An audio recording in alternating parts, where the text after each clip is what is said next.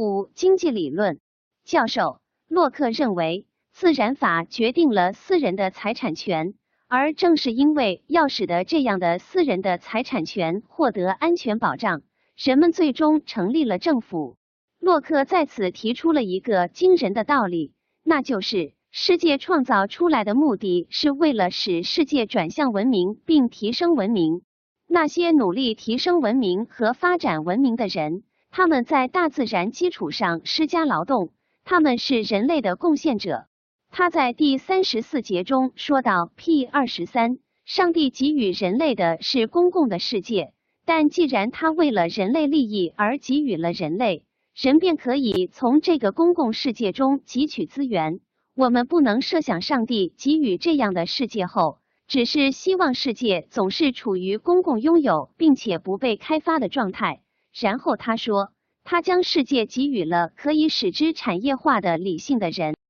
而不是给予那些成天争吵不休的幻想者或贪婪者。God gave the world to men in common, but since He gave it for their benefit and the greatest conveniences of life they were capable of to draw from it. It cannot be supposed he meant it should always remain common and uncultivated. He gave it to the use of the industrious and rational, not to the fancy or covetousness of the quarrelsome and contentious. P 一一零，洛克在这里暗示着，这样一个状态应该是一个商业状态，也就是说。 洛克的共和国是一个商业的共和国，在柏拉图、亚里士多德那里，他们将商业看作是文明人生活中的附属物。柏拉图要在花园土地上建立一个共产主义制度，亚里士多德将对于私有财产认为是个人的需要，是一种能够让文明人公民参与社会生活的工具。经济一直都是处于从属地位的。它隶属于政治。洛克将这种古代的教义后来变成中世纪教义的观点完全改变了。他认为世界属于有生产能力的和理性的人，那些通过劳动和工作丰富了整个社会财富的人。从约翰·洛克走向一个世纪后的经济学创始人《国富论》的作者亚当·斯密的这一步，相对约翰·洛克这一步。而言就是比较小的顺理成章的一步了，只剩下最后一点点。对于洛克而言，个人的财富没有天然的限度，这个从某种角度上说是一个非常核心的观点。在自然状态下引进的货币的概念，为资本的原始积累奠定了基础，不仅使得资本的原始积累成为了可能。而且这个过程成为了一种带有高尚道德的社会责任。注释十五：货币将劳动成果在他人处储存。群友发言：上帝把世界大自然交给人们，是为了让世界转向文明，让世界变得更好，而不是让世界变得更险恶。人们可以用自己的劳动去开发它。劳动者及人类文明之贡献者，保护。他们的劳动得来的私有财产也是神圣事业。六四发言，没错，这是人类第一次将劳动者的地位提升到不劳动的贵族之上。他为资产阶级的地位提升提供了理论基础。六四发言，我在这里说明一下关于货币的概念。洛克认为，在自然状态下，有些人勤奋而获得了较多的个人财产。其数量无法由自己消耗完毕，因此他用通用交换物与他人进行交换，等于是将自己的劳动成果在他人处储存起来，未来可以使用他手上的通用交换物换回自己需要的其他需要的产品。教授，我们承担了一种责任，这种责任就是在原始的资源基础上去工作，去提升原始的自然物质的状态。通过让自己变得富裕，劳动也使得劳动者无意中为他人的利益而做出了贡献。看下面这一段，非常震撼。印第安的庞大而富饶的土地上的一个国王，他的生活条件不如英国一个拿日薪的工人住。最低级的打短工的人，a king of a large and fruitful territory in America, feeds largest and eats plat worse than a day laborer in England。当然，这就是因为我们的工作提升了所有人的生活水平，在共同的财富基础上创造价值，使得共同体 （Commonwealth） 增值的观点。使每个人得以从历史上的先哲在道德和政治上对劳动的限制以及宗教传统对劳动的压制中解放出来，劳动成为了价值的源泉，并且成为拥有私人财产权的依据。这是一个惊人的、极具说服力的观念上的转换。洛克将劳动而不是自然作为人获得财产的方式，并肯定了人可以借此拥有无限量的财产。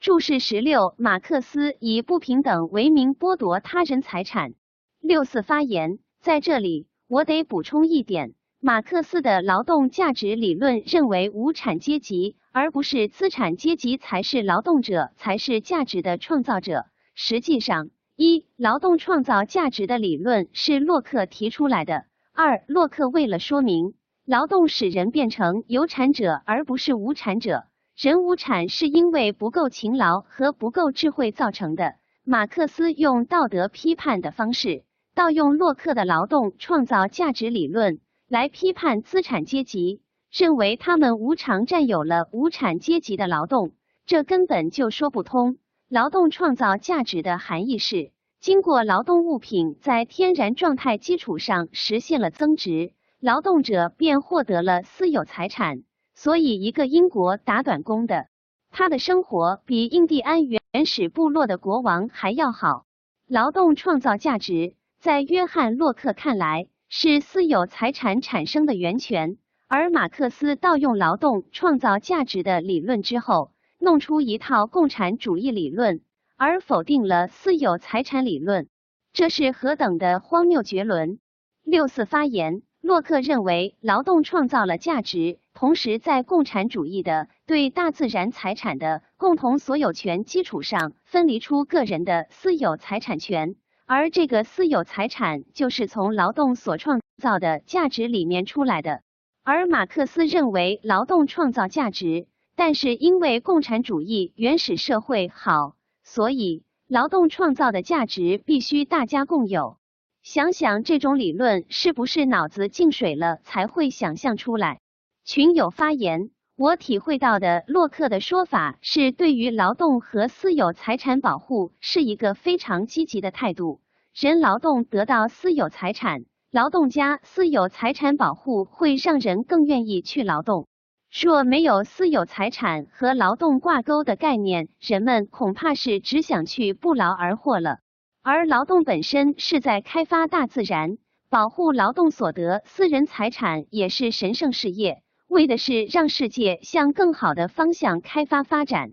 群友发言，马克思就是想不劳而获。六四发言，私有财产因为是劳动创造的，而劳动是人天生的能力，也就是上天赐予给每个个人的，所以它是神圣的。那么由他创造的私有财产也是神圣的。这里需要理解的就是，劳动是上天或大自然赋予给每个个人的私有的财产，它本身就是每个个人的，而不是其他人的，更不是大家共同拥有的。所以，劳动所得就是个人的。后面的劳动创造价值的增值理论会进一步阐述为何劳动创造价值后。原始的共有物品会变成私有财产，因为原始的共有物品作为原材料，其价值是新物品的十分之一、一百分之一、一一千而已。也就是说，上天给予的大自然是所有人共有的，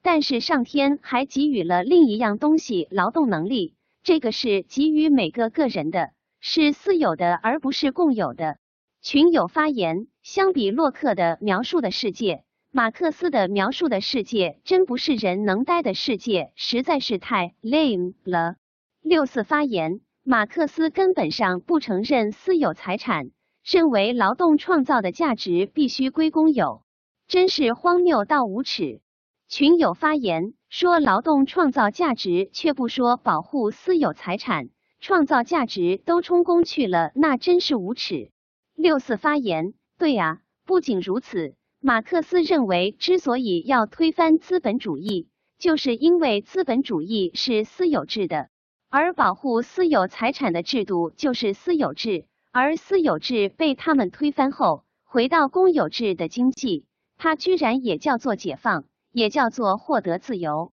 能理解其中的欺骗吗？打着自由的幌子剥夺私有财产权利，群友发言。一个有私有财产的人，按照马克思说的，其命运只能是退化成公有制里的一节小小电池。这是一种对于人的摧残剥夺。马克思还解放全人类呢，就给任何社会形态里提出一个永远实现不了的目标，假装向这个目标走，然后永远维持这个本质上剥夺私有财产的社会形态，简直是反人类的。六四发言，自由就是生命权、自由权、财产权神圣不可侵犯，而马克思要剥夺每个人的财产权，这是赤裸裸的反人权和反自由。但是马克思打着自由的旗号，要解放全人类，其实是要奴役全人类。教授洛克从第五章一开始就表示，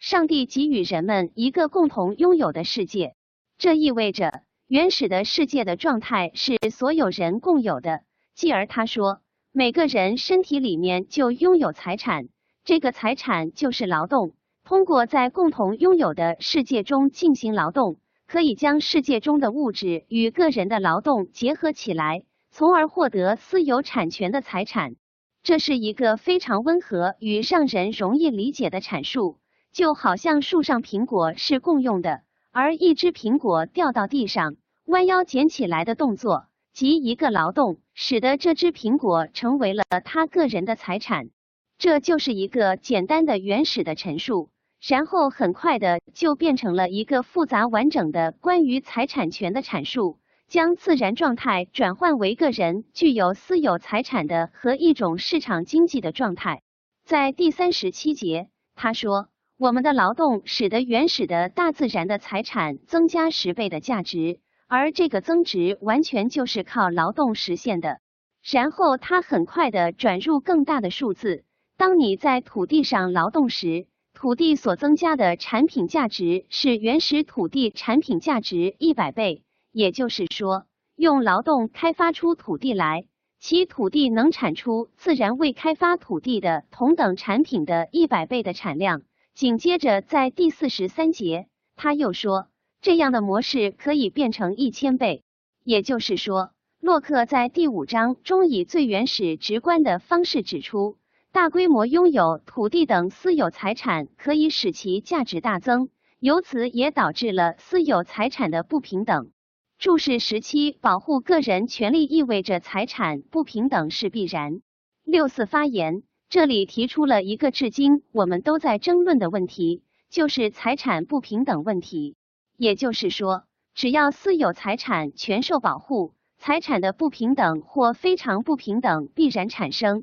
群友发言，对，是必然。六四发言，马克思却以此为借口要推翻资本主义，回到共产主义社会。群友发言。平等如共产主义集体主义，则等于不保护私有财产或不承认其存在。六四发言，也就是说，马克思认为财产不平等本身就是血腥的，资本的原始积累和资本的扩张是不道德的。教授，而这种私有财产使得自然增值与私有财产之间的不平等关系，在第五章中产生着明确的关联。他在亚当·斯密的《国富论》中有了进一步的阐述，而詹姆斯·麦迪逊在《联邦主义者文集》第十篇中明显的呼应了这个问题。他说，政府的首要职能就是保护私有财产不平等的状态。这种联邦主义者的观点是非常具有洛克风格的。